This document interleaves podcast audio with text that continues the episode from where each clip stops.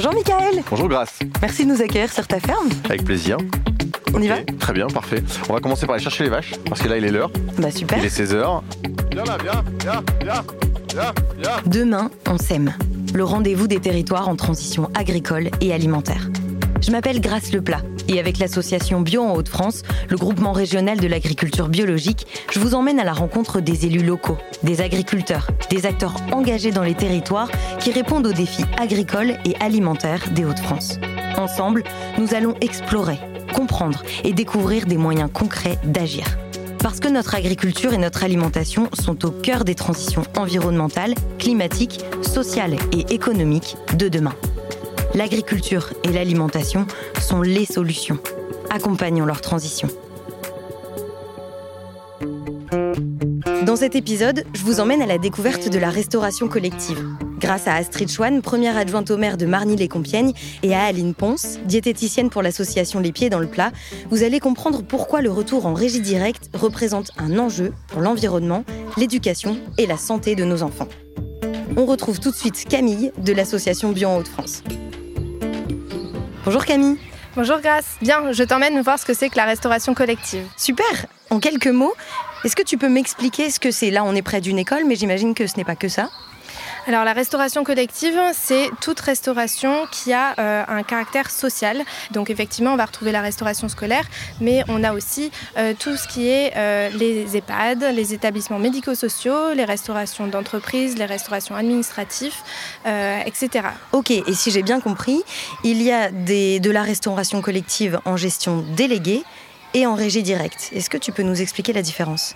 C'est ça. En fait, il y a plusieurs manières de gérer un service de restauration collective. Soit l'autorité qui est compétente pour la gestion, euh, par exemple pour les écoles, ça va être les communes, elles vont choisir de déléguer ce service à une société de restauration collective qui va livrer des repas directement. Ça, c'est ce qu'on appelle la gestion déléguée.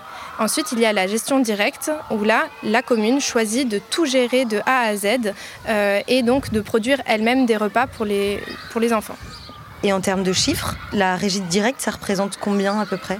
Alors en général, en France, on considère qu'il euh, y a 60% des services de restauration collective qui sont en gestion directe.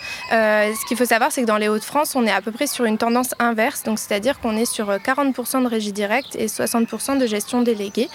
Euh, et, en fait, en ce qui concerne euh, la restauration scolaire, on va être vraiment sur une grande, grande majorité en gestion déléguée à des sociétés de restauration collective. D'accord. Donc là, justement, on va rencontrer euh, Astrid Chouane, dont la commune a envie de passer en, régie directe. Est-ce que la restauration collective, que ce soit une régie directe ou une gestion déléguée, est réglementée? Oui, tout à fait. On va retrouver la loi Egalim qui a été promulguée en 2018 et qui permet de légiférer sur cinq grandes mesures. Euh, la première va concerner les approvisionnements euh, durables et de qualité, et c'est là où on va demander, en fait, depuis 2020, à ce que euh, les services de restauration collective puissent justifier d'un approvisionnement à 50% de produits de qualité, dont 20% de produits bio, en valeur d'achat. Ensuite, on va retrouver euh, des mesures relatives à la lutte contre le gaspillage alimentaire, à l'information aux convives, euh, à la réduction des plastiques euh, et à la diversification des sources de protéines. Donc si je comprends bien, la loi Egalim peut être un bon levier pour que les collectivités repassent en régie directe. En fait, euh, on a remarqué que la loi Egalim avait euh, déclenché chez certaines collectivités une prise de conscience par rapport à la restauration collective et le fait de devoir travailler sur la qualité.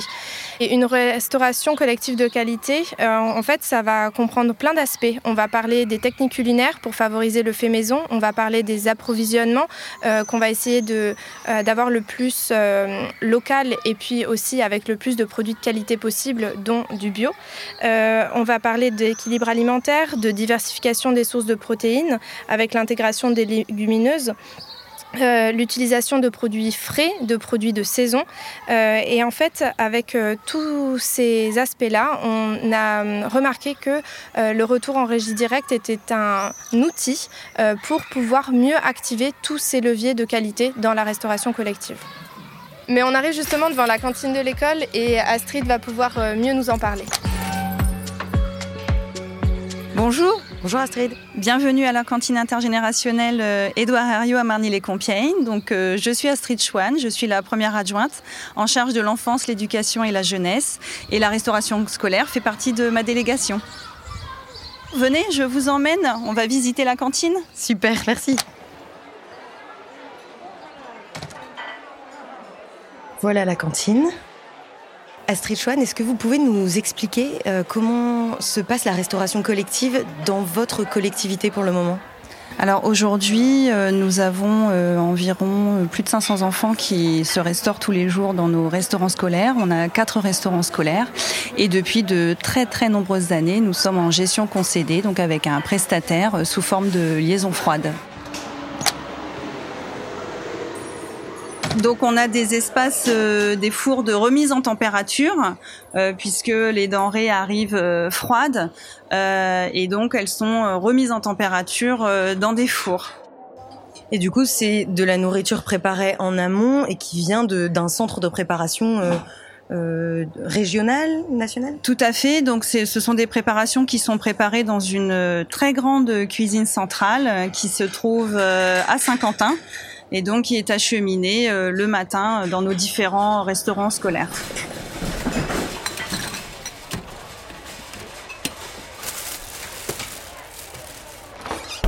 Alors comme vous l'avez vu, ici on n'est pas encore euh, en régie directe, on est encore sous la forme d'une gestion concédée, mais on, tient le cap et on espère que d'ici un ou deux ans, voilà, tous nos enfants pourront manger les bons repas préparés par notre cuisinier.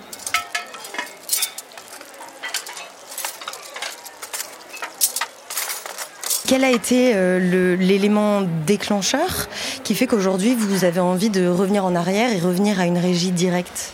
Alors nous avons une démarche depuis déjà quelques, quelques années euh, d'accentuer un petit peu euh, le bio, le local, la, qualité des aliments sur nos restaurants scolaires. Et cette démarche-là a été travaillée avec les parents il y a déjà euh, quelques années. Et on s'est rendu compte en accentuant de plus en plus nos exigences que les prestataires de restauration collective ne pouvaient pas répondre à notre demande puisque sur le dernier marché, nous n'avons eu aucune, aucune offre qui nous a été faite.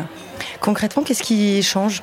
Ce n'est pas seulement euh, avoir euh, de la nourriture dans l'assiette en fait. C'est aussi redonner du sens, créer du lien social, mener des actions pédagogiques autour de la cuisine, travailler en partenariat avec euh, les parents, avec les ADSEM, les équipes éducatives, les équipes de restauration et les enfants surtout.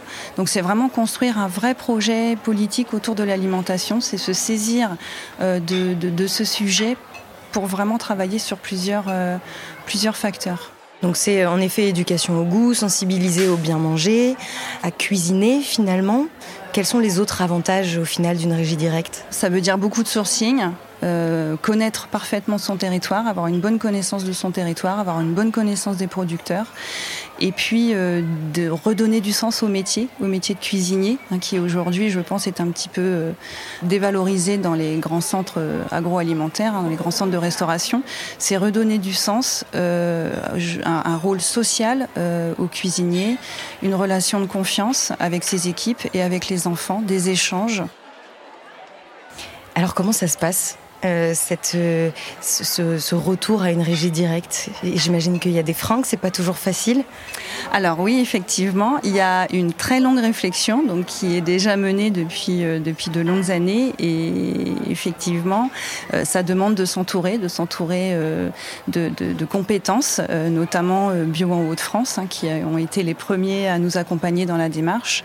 on est accompagné aussi d'un cabinet conseil obligatoire qui permet justement de lever ces freins, puisque bah, comme toute collectivité, on a forcément un budget à, tenir, on a forcément des questions. Euh, il faut quand même comprendre que depuis, euh, euh, depuis la, création de ce service de restauration scolaire, il n'y a jamais eu d'autonomie sur ce service. On a toujours été en gestion concédée, donc forcément c'est un enjeu pour nous très important. Et la réflexion, voilà, elle elle doit être vraiment posée. On parlait des freins. Est-ce que ça coûte plus cher de passer en régie directe par rapport à, euh, la gestion déléguée?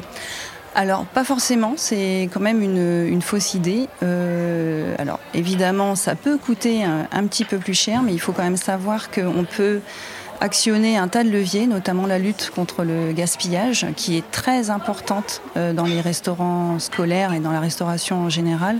Donc ça, c'est un des leviers. C'est aussi optimiser l'approvisionnement, optimiser l'utilisation des aliments. Donc c'est toutes des régulations qui permettent effectivement de maîtriser le budget, de maîtriser les coûts. Donc euh, c'est pas forcément plus cher dans la mesure où on maîtrise la filière du début à la fin.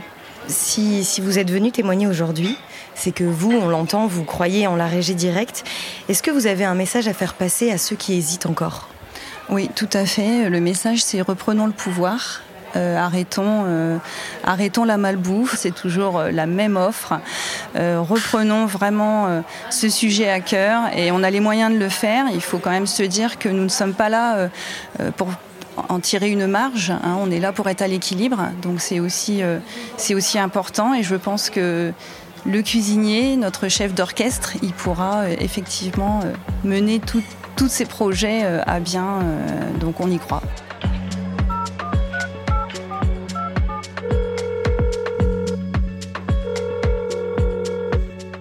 Bonjour Aline. Bonjour Grace. Aline, vous êtes euh, diététicienne nutritionniste et vous travaillez dans l'association Les Pieds dans le Plat en Bretagne. Euh, on vient de parler dans cet épisode du pourquoi et du comment passer sa restauration collective en régie directe quand on est une municipalité. Avec vous, on va aller plus loin. Euh, en tant que diététicienne nutritionniste, est-ce que vous pouvez nous partager votre vision de la restauration collective et, et pourquoi est-ce que vous accompagnez ces changements vers une régie directe? Alors pour moi, une restauration euh, collective, c'est une restauration aujourd'hui qui doit répondre aux enjeux environnementaux, aux enjeux climatiques et aux enjeux de santé, parce que les trois sont intimement liés. Du coup, ça va être une restauration qui montre l'exemple aux familles, qui éduque les enfants aussi au bien manger et au goût. On va les rendre beaucoup plus curieux aussi, parce que c'est eux les décideurs de demain, et c'est important qu'ils se construisent en bonne santé et avec les bons repères. Euh, Aline, on parle souvent de bien manger, notamment l'éducation au bien manger pour les enfants. Mais finalement, ça ne concerne pas seulement l'équilibre entre les différentes familles d'aliments. C'est, il euh, y a plein d'autres facteurs qui rentrent en compte, c'est ça? Donc bien manger, c'est couvrir leurs besoins nutritionnels. Il faut qu'on leur propose une alimentation de qualité et en quantité suffisante. Euh, donc la régie euh, municipale, c'est le seul moyen en fait pour euh, sortir de, des groupements d'achat de l'industrie agroalimentaire. Ces 50 dernières années, l'agriculture a quand même nettement appauvri nos sols.